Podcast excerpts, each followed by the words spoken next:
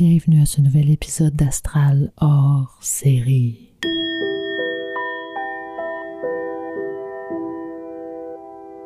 En l'honneur de la célébration de Samhain, de l'Halloween et à la demande générale, en fait, euh, quelques personnes, Vayu, Marie Yogini, Sort du placard, Mafurioso, Maud la Luna, MC La Forge, pour ne nommer que ceux-là, je vous présente un épisode hors série, mon top 5 de mes meilleures histoires surnaturelles. Des histoires de fantômes, d'esprits, de défunts, de sorcellerie, de possession. Oh oui, vous avez bien entendu. Des histoires à écouter quand il fait noir, à la lumière d'une chandelle, les pieds cachés dans vos couvertures pour vous assurer qu'un esprit ne vienne pas les chatouiller ou même les agripper. Ha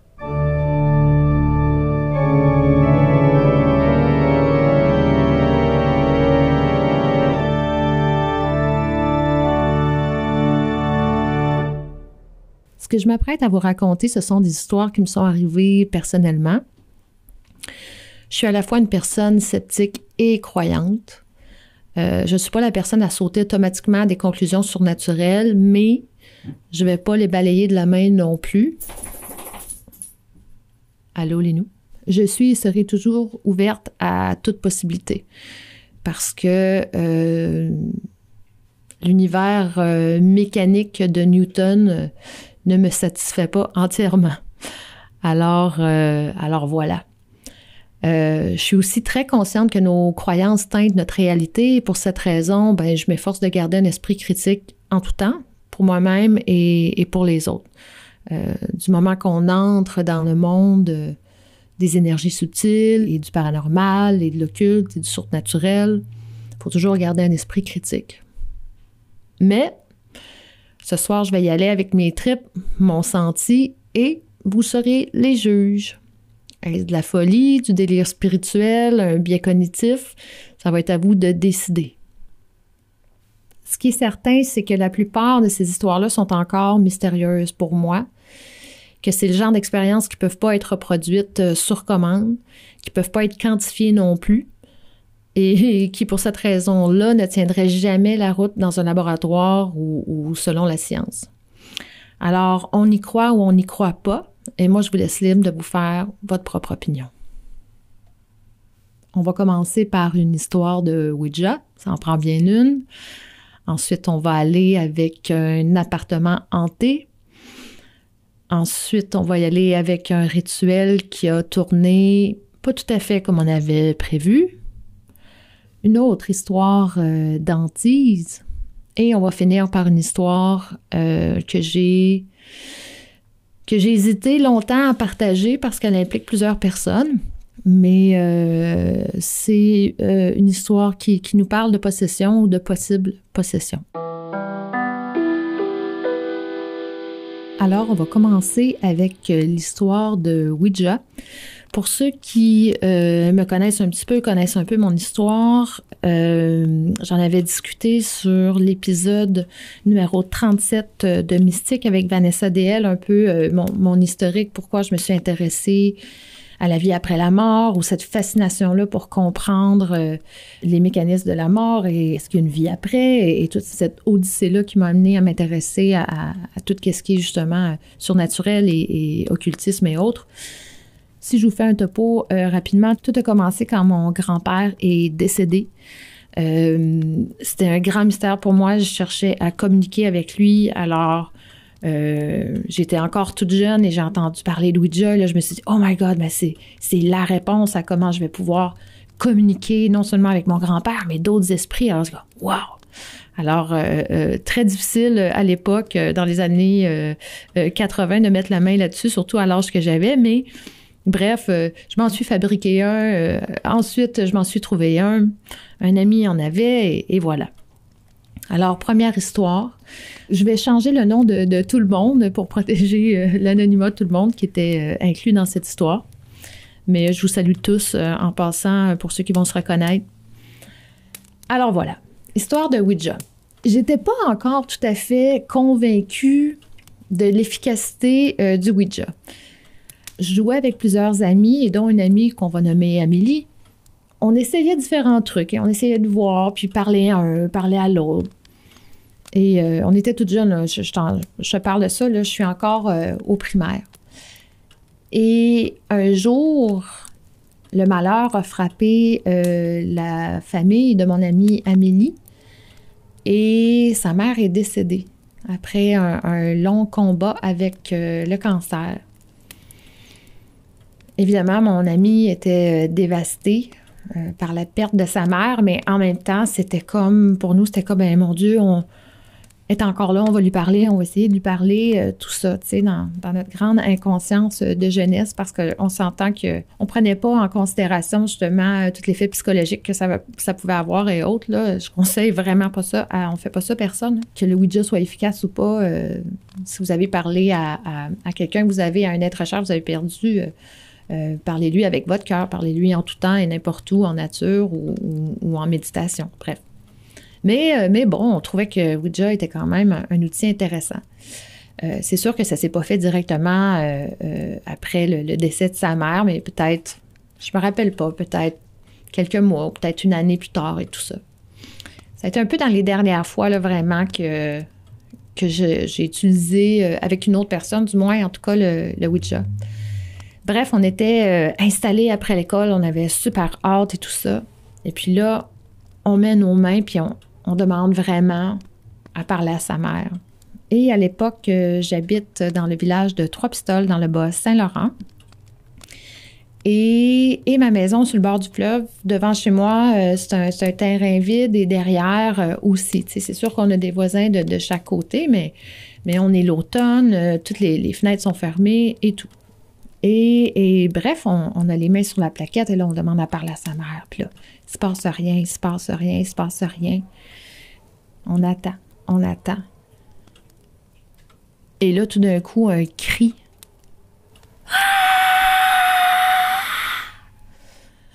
On se regarde. Et là, ça nous saisit. Euh, on lâche le Ouija, paniqué. Là, j'ai le feeling que on vient de déranger les morts. On vient vraiment de euh, faire quelque chose qu'on n'aurait jamais dû faire c'est comme si ce cri-là venait de l'arrière de la maison où est-ce qu'il y avait un boisé et clairement il n'y avait personne. Mais c'est comme si on l'avait entendu toutes les deux euh, euh, du même côté, du même, comme si ça provenait un peu du centre de la table, un peu. Alors c'était vraiment, vraiment particulier. Alors on a tout lâché ça. On n'en a pas vraiment reparlé après ça. On a gardé ça comme vraiment, je pense que ça avait créé un malaise. Mais, euh, mais ça a été vraiment un moment marquant pour moi de dire, bon, OK, il y a des choses qui se font pas. Et aussi, il faut dire sur toute la communication avec les morts. Parfois, c'est la mémoire euh, de la personne qu'on ressent. Parfois, c'est la mémoire de la personne avec laquelle on connecte. Euh, ça reste encore mystérieux à savoir est-ce que, est-ce que je connecte avec vraiment la personne Ouija peut être un excellent outil pour faire parler votre subconscient parce que souvent c'est ça aussi. Alors, ça dépend vraiment qui l'utilise, comment l'utilise, l'expérience que la personne a. Est-ce que la, personne a fait du spiritisme dans sa vie? Est-ce que la personne a une certaine expérience et capable de distinguer entre sa propre énergie, euh, des mémoires énergétiques, ou encore, euh, c'est ça, une possible manifestation? Alors ça, c'est des clés bien importantes quand on parle du Ouija. Alors on fait attention. On dérange surtout pas les morts pour rien, les amis. On fait pas ça.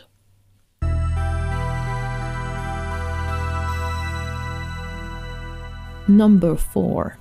Premier appartement, euh, je m'en vais habiter à Jonquière avec euh, mon amoureux de l'époque. On est trois dans un tout petit appartement.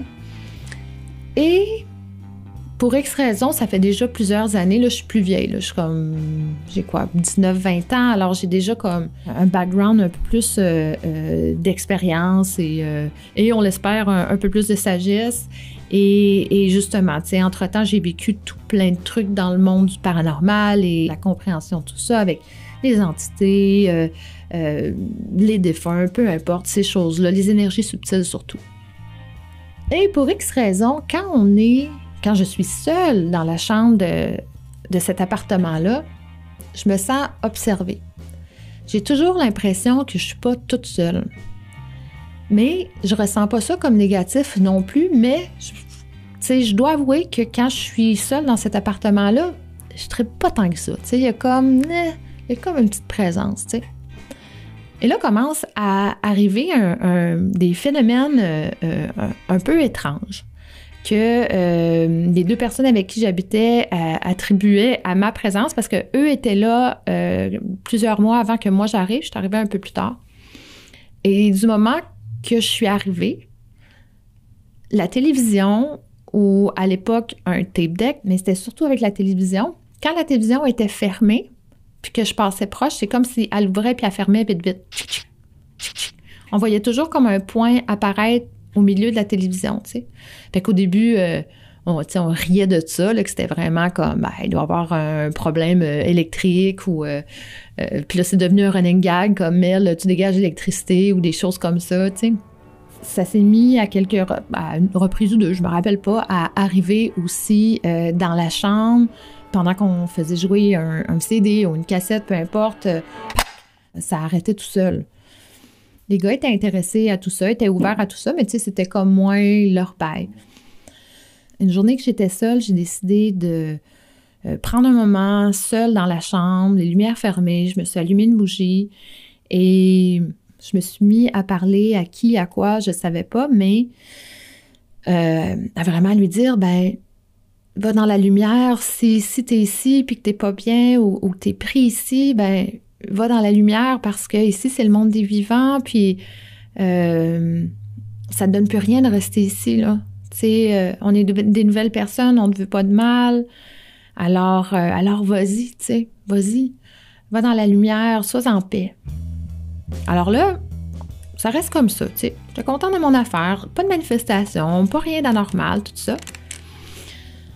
Mais suite à ça, tout ce qui était euh, télévision qui ouvre, qui ferme ou, euh, ou CD qui s'arrête tout seul, ben euh, ça s'est terminé tout d'un coup.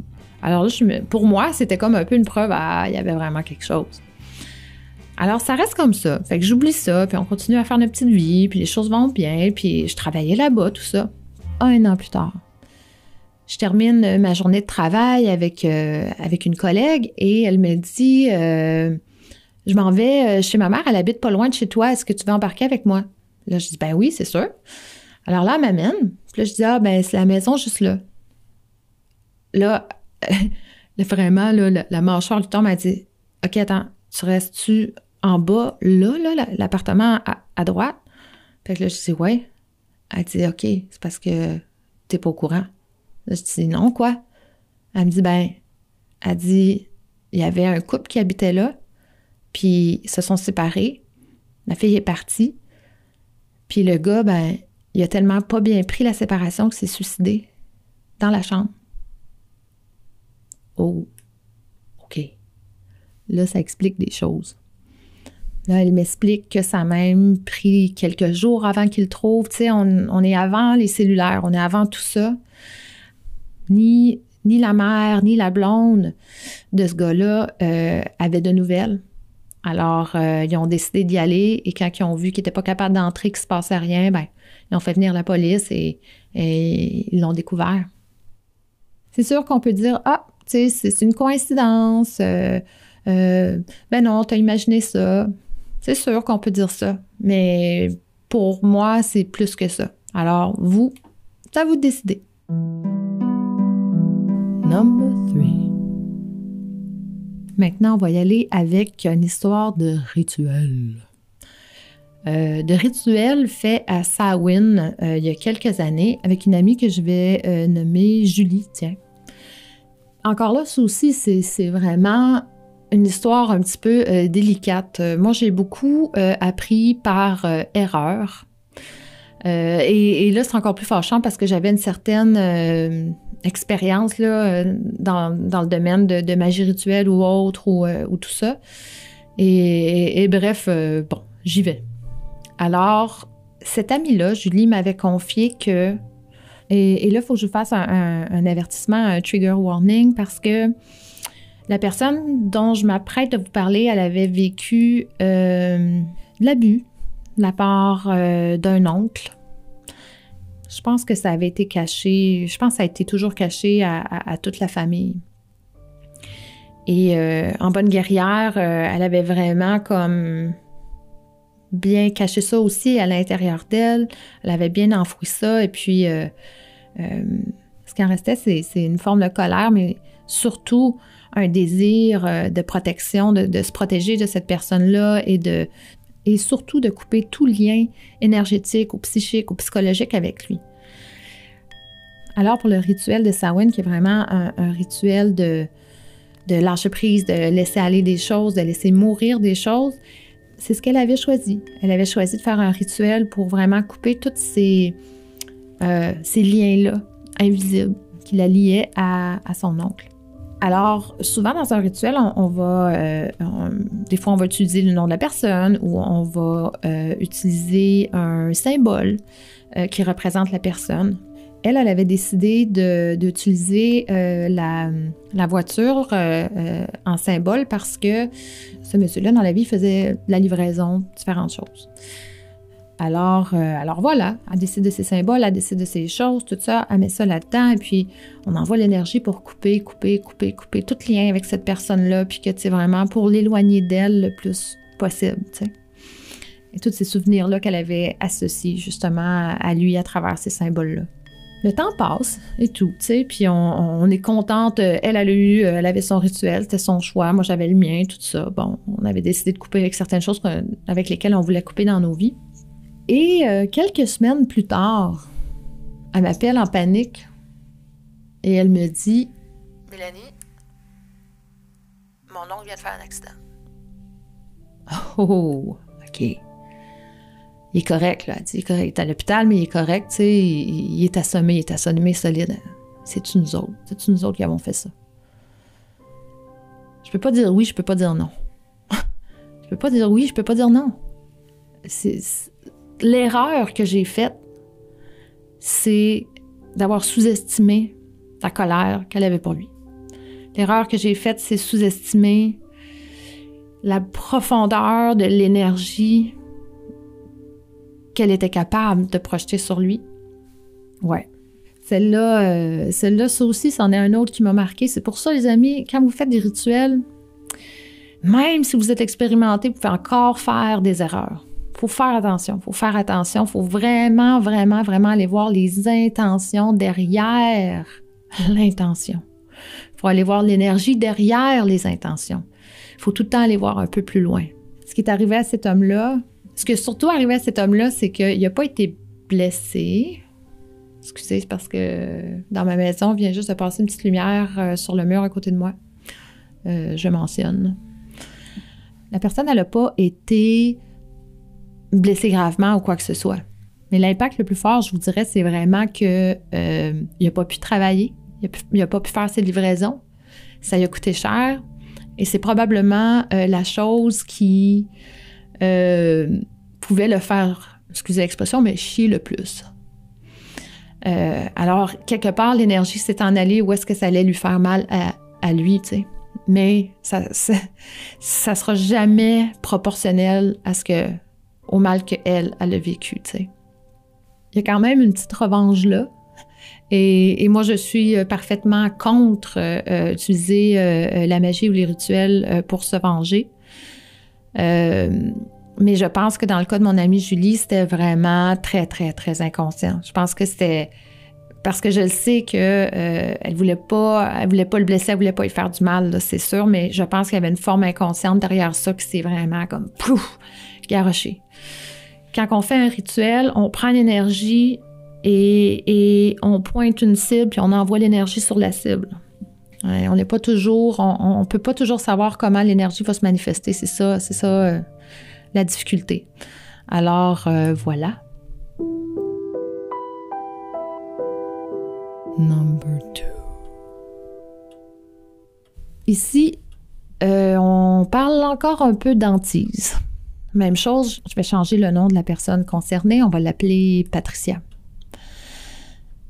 Patricia était une très très bonne amie à moi. Euh, c'était un couple d'amis, à moi et mon, mon amoureux.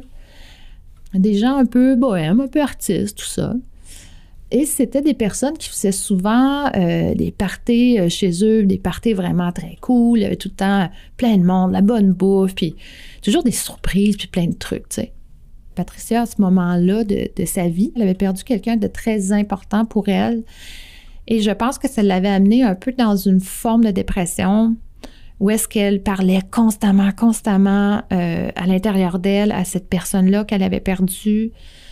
Euh, comme si elle voulait aller le rejoindre quelque part. Et à cette période-là, il a commencé à avoir des drôles de manifestations dans sa maison. Puis c'était assez puissant. Puis c'était assez sombre aussi. C'était un moment où est-ce que dans notre amitié, c'était peut-être on était peut-être un peu moins proches, alors j'étais moins à l'affût de ce qui se passait chez elle. Mais j'étais très, très consciente que, que ça allait pas, tu sais, ça allait pas. Elle avait, euh, comme je disais, elle avait souvent des gens à la maison, tout ça, des, gens qu'on connaissait. Et, à un moment donné, ces gens-là ont commencé à dire euh, Quand je vais chez Patricia, là, j'entends des pas. J'entends quelqu'un marcher, là, ça me freak, je veux plus y aller. Je veux plus y aller, je veux pas être là tout seul, je me sens pas bien. Il y a comme quelque chose, j'entends des pas. Puis je suis le gars, ben voyons, t'entendais pas. De quoi tu parles? Voyons. Il n'y a, pas rien qui se passe là, là. Je la connais, cette maison-là. Il n'y a rien de spécial. Je sais que Patricia va pas tellement bien, mais garde. Et à un moment donné, justement, ils font euh, un gros party, tu sais. On, est tous à table, vraiment, on est une vingtaine peut-être à table. Et comme je vous dis, eux avaient l'habitude de, de, faire en grand puis faire des surprises, tu sais. Euh, je vous donne un exemple. À un moment donné, on, gros party, tout ça. Et euh, une maison sur plusieurs paliers, tout ça.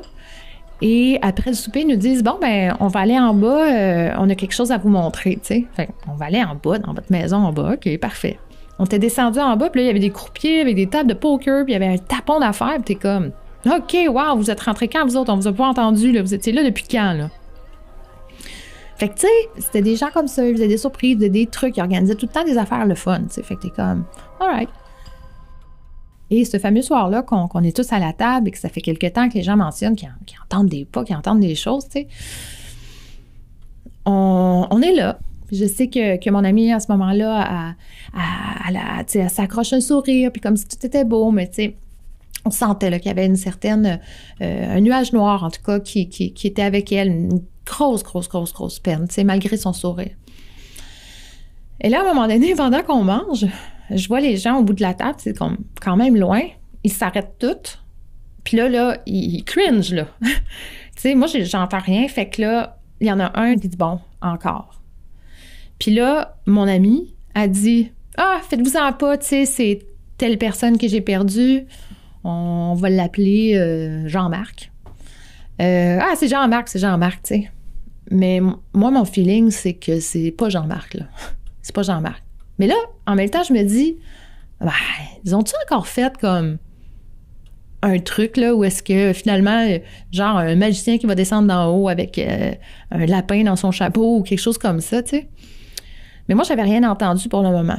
Alors là, mon ami a continué à serrer les gens, tout ça, et là, là, au-dessus de ma tête, au-dessus de ma tête.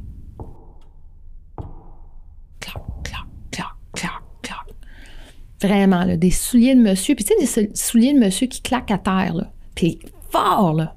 Fort. Là, c'est sûr qu'on. Tout le monde a figé. Tout le monde a figé. Puis là, petit rire euh, malaisant, tout ça. Alors là, euh, bon, les gens qui me connaissent un peu, ils savent bien que euh, Who you gonna call? Mel! Fais quelque chose! All right. Ghostbuster! Alors là, ben, c'est ça, je dis tout haut. OK, Jean-Marc, là, on se calme, on se calme, on se calme. Tu commences à faire peur à tout le monde, là, on se calme. Sinon, avoir notre soirée, c'est correct. Fait que là, tu sais, c'est comme. Tu sais, on, te remercie pour ta présence, mais euh, ça va aller, hein, pour ce soir, là. Fais pas peur aux jeunes, là. Mais là, c'est plus fort que moi, là. Je l'ai entendu, on l'a tout entendu. Fait que là, un peu plus tard, tu sais, je monte pas tout de suite, mais il fallait que j'aille voir, là. Je suis montée en haut les, pas venaient de la chambre où est-ce que mon amie euh, Patricia dormait. Et je suis montée en haut et il n'y avait personne. Il n'y avait personne. Il n'y avait personne et euh, je n'étais pas bienvenue. j'étais pas bienvenue. C'est comme toi, Bota. All right. Alors, on, a terminé notre soirée. On s'est bien amusé. Il n'y a pas eu d'autres manifestations, mais clairement, euh, euh, clairement, il se passait quelque chose à cet endroit-là. Là. Moi, c'est, tu des effets sonores là. Euh, c'est ça qui est dommage. Tu, sais, tu peux pas, tu peux pas faire arriver ça. On peut toujours dire les murs craquent, mais je reconnais des pas quand je les entends. Et, je vous garantis qu'il n'y avait personne. Alors ça, ça va rester quand même euh, euh, une de mes plus belles euh, manifestations. Vraiment, côté sonore, c'est quand même plutôt rare, puis malheureusement, ça ne se fait pas sur commande. Mais bon, je tiens à dire que cette maison-là a été vendue. ils ne sont pas partis pour cette raison-là, ils sont partis pour d'autres raisons. Mais cette énergie-là, elle n'était pas accrochée à la maison, était accrochée à la personne. Euh, je pense que ça s'est maintenant tout dissipé, tout ça. Euh, c'est la personne, elle, va mieux, elle a pris le dessus, puis tout ça, tu sais. Mais, mais oui. Alors, parfois, puis vous allez voir ça dans, la littérature, si vous êtes déprimé, si vous êtes euh, dépressif, dans, un, dans, dans une, une, phase de vie vraiment difficile, ce n'est pas le temps de jouer justement avec le monde invisible. On fait pas ça. Alors là, je réalise que euh, je, fais beaucoup d'avertissements. C'était pas prévu. Je voulais juste vous dire comme, oh, il est arrivé ci, il est arrivé ça, mais tu sais, pendant que je suis dedans, je me dis, ouais. Alors, pendant que je suis dedans, ne faites pas les mêmes erreurs que moi, je vous en prie. Soyez euh, euh, avertis, quoi. Voilà. Voilà.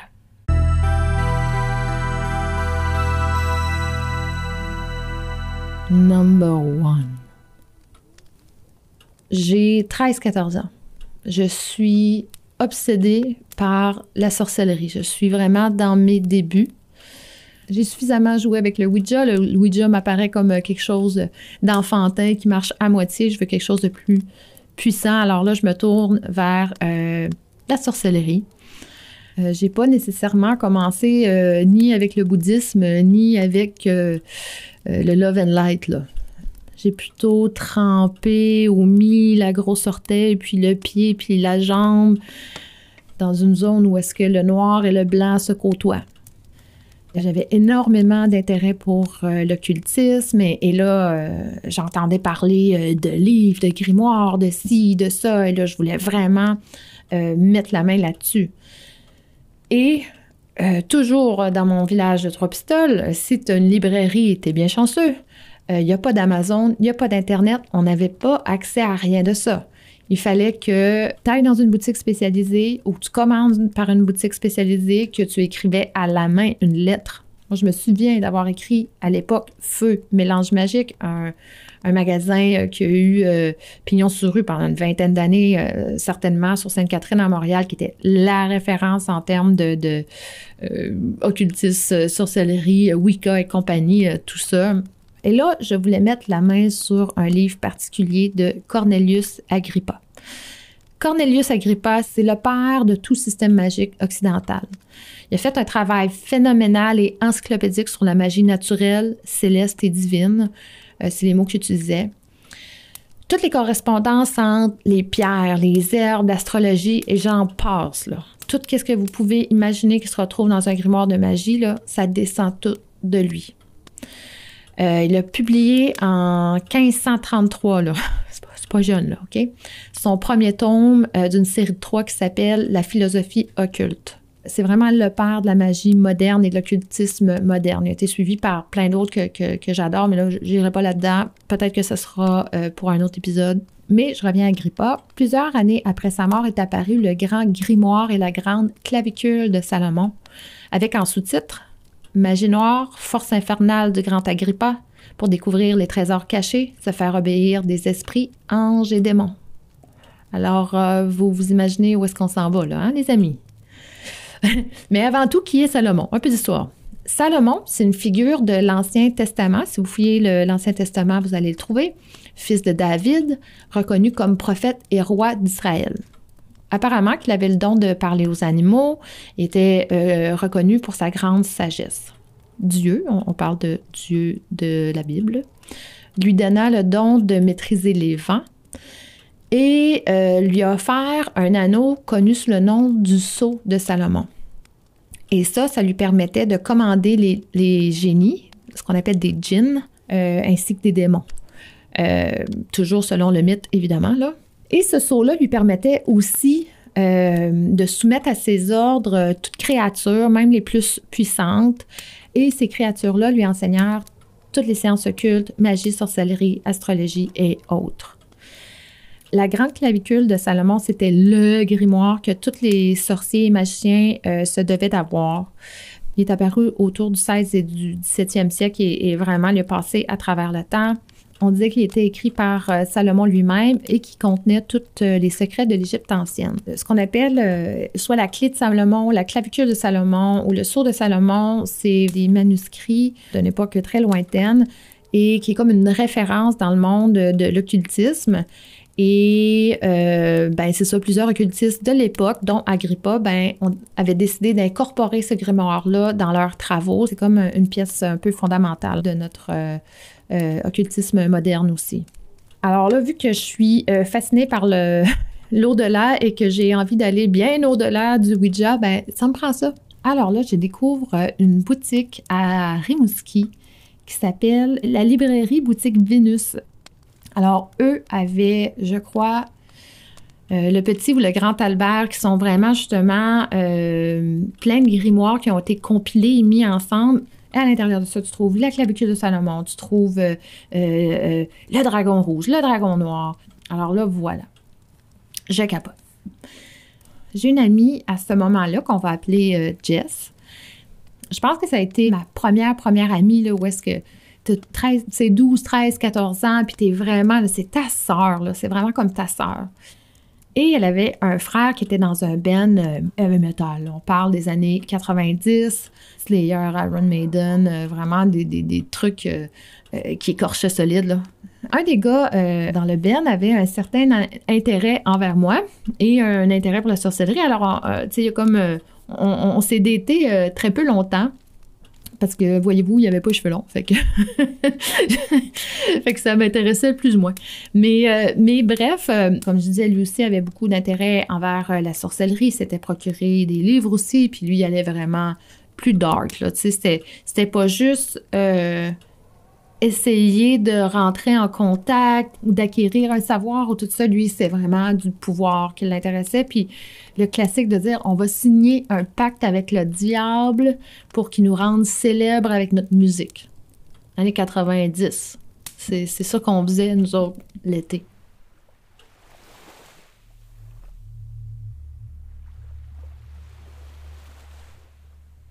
J'entends parler à un moment donné qui, qui ont fait une genre de cérémonie et que là, un des membres du groupe, on va l'appeler Alex, il a comme, c'est comme s'il a perdu la carte, il est comme viré fou.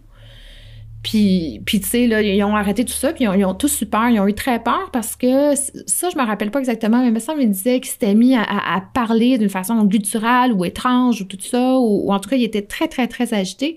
Fait que là, ils ont tout arrêté ça. Là, le temps passe. Tu sais, c'est... Puis là, pendant ce temps-là, ben, cette gang-là et moi, on commençait à être un peu euh, des adversaires. Alors là, moi, j'étais comme en mode super protection. Euh, j'étais pas trop sûre de qu'est-ce qui était, s'ils projetaient des choses sur moi, si, tu sais, vraiment, là, euh, guéguerre de, de, de sorciers de village, imaginez-vous donc, tu sais, c'était comme ça.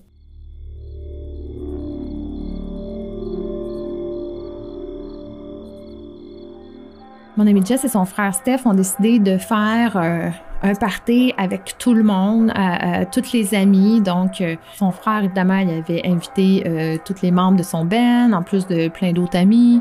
Et, euh, moi, j'étais pas mal toute seule avec euh, Jess. Et pendant la soirée, justement, on trouve qu'Alex, la personne euh, dont je vous parlais tout à l'heure, qui avait une réaction euh, très forte à, un rituel, on trouve que il est étrange ce soir-là, tu sais. Fait que là, euh, Alex rentre comme dans un état second et là, commence à tomber puis se relever, puis tomber puis se relever. Commence à dire euh, toutes sortes de choses. Et là, euh, euh, Matt, qui fait son grand magicien, euh, ah, viens dehors, Alex, là, j'ai mes livres, je vais t'organiser ça, là, je suis sûre qu'il y a une énergie qui colle après toi, là, on, va, on va se débarrasser de ça, on va se débarrasser de ça, tu sais. Fait que là, ils vont dehors, puis dehors, en train de faire euh, des invocations euh, sur lui, tu sais. Et là, Alex devient ultra violent, il pousse, puis devient violent avec tout le monde, et là, on commence à être paniqué, tout le monde. Et là, ça dure longtemps. Il commence à crier des choses à certaines personnes et, et- vraiment, c'est comme, mais d'où tu sors ça? Là? Puis c'est, vraiment justement un vocabulaire un peu euh, euh, grimoire, puis un peu biblique, puis un peu ci, puis un peu ça. Puis paf, là, il tombe à terre, puis c'est comme s'il passe out, puis il se relève, puis il recommence. Là, on, est comme, oh my God, tu sais, des jeunes ados, là. On veut pas que le party finisse, là. Faut pas que sa mère, elle s'en rende compte. Fait que là, il y a- des gars qui sortent, qui étaient des gars, euh, euh, des gars qui travaillaient très physique, alors très solides, très forts. Il était pas un ni deux, il était trois pour le retenir. Alors, la mère de mon ami, elle sort, et là, elle est très religieuse, elle est très, très croyante. Et là, elle commence à paniquer. C'est, quoi vous faites là? Puis elle, pour elle, ben justement, c'est satanique, c'est. elle a peut-être un peu raison, remarquez. Alors là, la mère de mon ami, elle s'est dit, ben, je, vais appeler sa mère. Là. Euh, ça va pas, il est en psychose, là. il y a quelque chose qui se passe, il est vraiment pas bien. Alors là, sa mère arrive. Puis là, quand sa mère arrive, commence à l'insulter, mais tu sais, c'est pas quelque chose qu'il aurait fait, là. Tu sais, c'était quelqu'un qui avait une intensité, mais tu sais, c'était, vraiment horrible.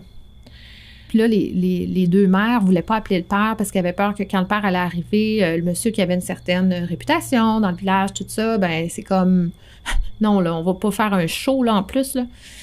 Alors moi, euh, du haut de mes euh, 13-14 ans, je me dis ah ben là, euh, dernier recours, euh, faut appeler le prêtre.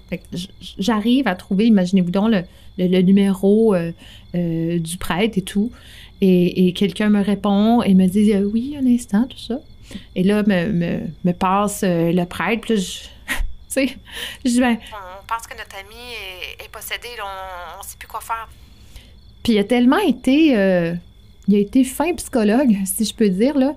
Il nous a vraiment dit, ben là, couchez-le par terre, étendez-le, euh, essayez de le calmer, tu sais, amenez-lui de l'eau. Tu sais, il était vraiment très cool là, comme prêtre. Euh, il m'avait dit, ben rappelez-moi, rappelez-moi si euh, dans quelques temps euh, ça va pas mieux. Mais effectivement, plus ça va et moins ça va bien. Et là, il crie, il shake, il pleure, il n'y a rien qui, qui fait pas, là, tu. Et euh, Matt avait comme disparu un peu, où il était allé se cacher parce que, ben, il était quand même, il y avait une certaine responsabilité, là, clairement, là-dedans. là. Finalement, euh, les deux mères en panique décident, ben, il n'y a plus rien à faire, là, il faut, euh, faut appeler le père. Le père arrive. Alex, qu'est-ce que tu fais là? Et à ce moment-là, il était par terre. On l'avait mis par terre, évidemment. Il s'est levé. Et là, les trois, les trois euh, jeunes hommes forts ont, ont essayé de le retenir. Oublie ça, là. C'est comme s'il a ouvert ses bras. Les, les gars sont, sont pas tombés, mais quasiment. Il est allé vers son père, il l'a pris au cou, il l'a mis à genoux, il essayait d'étouffer. Alors, euh, ben là, c'est l'ambulance. Puis là, c'est la camisole de force. Puis c'est Alex qui mord euh, l'infirmier au sang. Et, c'est vraiment un film d'horreur, là. On est vraiment dans un film d'horreur. Puis Alex qui me regarde, puis qu'est-ce qui m'arrive? Aide-moi, aide-moi, aidez-moi tout le monde, aidez-moi la panique. Sais, parce qu'il il partait, puis il revenait, il partait, puis il revenait. Suite à ça, il a passé la nuit euh, à l'hôpital. Euh, ses parents ont cru bon justement de faire venir euh, le prêtre à l'hôpital pour euh, le bénir, si on peut dire, pour essayer de, calmer, eux, personne croyait que c'était. tout le monde croyait que c'était d'ordre psychologique. Donc, après son séjour à l'hôpital, il revient chez lui. La journée de son retour à la maison, la mère de mon ami Jess est allée rejoindre justement la mère d'Alex et sa sœur. Ils étaient assises autour de la table, puis ils reparlaient de ça, puis qu'est-ce qu'ils avaient vécu, puis comment c'était intense. Puis comme je vous dis, la mère de Jess était vraiment euh, très religieuse. Elle croyait vraiment à tout ça. Elle était convaincue. Elle, au moins, c'était la seule qui, qui nous croyait, qui disait Ouais, vous avez, vous avez touché à des trucs, là, puis euh, euh, vous, allez vous avez provoqué quelque chose, vous avez provoqué quelque chose, tu sais. Et la mère d'Alex aussi avait quand même une certaine ouverture d'esprit sur ces choses-là, tu sais. Alors là, pendant que, les femmes sont en train de jaser autour de la table, Alex descend de sa chambre, puis là, il leur dit euh, Allez vous cacher? Allez vous cacher parce que je le sens, ça revient, je ne sais pas quoi faire. Allez vous cacher. Les filles ont pris panique, sont allées se cacher dans la, chambre euh, de la mère d'Alex. Et euh, il les a suivis comme des enragés. Et sa petite sœur, qu'est-ce que tu veux faire? Qu'est-ce que tu veux faire? sais, ils ont fermé la porte, puis ils criaient en arrière de la porte. Puis là, elle, a voit un crucifix sur le. Tu sais, je vous le dis, je vous dis ça, ça quasiment pas. On dirait que c'est invraisemblable, mais que voulez-vous? C'est vraiment ça est partie ramasser euh, un crucifix là, qu'il y avait euh, quelque part sur un mur ou dans un tiroir. Puis elle a juste entrouvert la porte, puis elle a sorti ça, puis bang, il est tombé sur le dos, bang, il a perdu connaissance. Mais c'est ça, on a, on a commencé à avoir peur de qu'est-ce qu'on avait mis en mouvement tout le monde. Alors là, moi, c'est là que j'ai commencé vraiment à, à, faire un travail énorme euh, spirituel sur moi, justement, pour, pour comprendre toutes ces choses-là, puis mieux agir avec ces choses-là et, et, comprendre les limites aussi de, euh, de qu'est-ce que tu peux faire parce que euh, c'est ça, il peut avoir des conséquences. C'est sûr que certains vont dire que c'est une psychose. Puis si vous pensez que c'est une psychose, parfait. On a été plusieurs fois dans cette gang-là se, se retrouver euh, à l'occasion, moi, puis moi, Alex et d'autres personnes, on s'est recroisés. Puis à chaque fois, euh, mais qu'est-ce qui s'est passé, tu sais? Mais on avait peur de se retrouver ensemble parce qu'on avait toujours peur de réanimer cette énergie-là. On est, on, est, on est comme unis, toute la gang, par un lien particulier, mais c'est comme l'histoire dont il ne faut pas parler trop, là. À quelques reprises, justement, euh, Alex, je l'ai recroisé, puis Mel, qu'est-ce que tu penses qui s'est passé ce soir-là? Qu'est-ce que tu penses vraiment, tu sais? J'ai-tu fait une psychose ou c'était d'autres choses? Moi, mon avis, c'est que c'est un peu des deux. Tu sais, un peu des deux. Est-ce que, que c'était vraiment. Je, suis pas psychiatre, je suis pas psychologue, je sais pas si c'était une psychose ou, réellement. Certains vont entendre ça et vont dire, ben oui, c'est clair, c'est une psychose. Mais, mais pour moi, euh, ou le pouvoir de la suggestion, le, le, ou l'impressionnabilité, ou quelque chose comme ça, tu sais. Euh, mais pour tous ceux qui étaient là, qui l'ont vécu et qui ont passé à travers toute cette épopée-là, il n'y avait aucun doute qu'il y avait euh, des forces qui étaient hors de notre contrôle qu'on avait mis en place.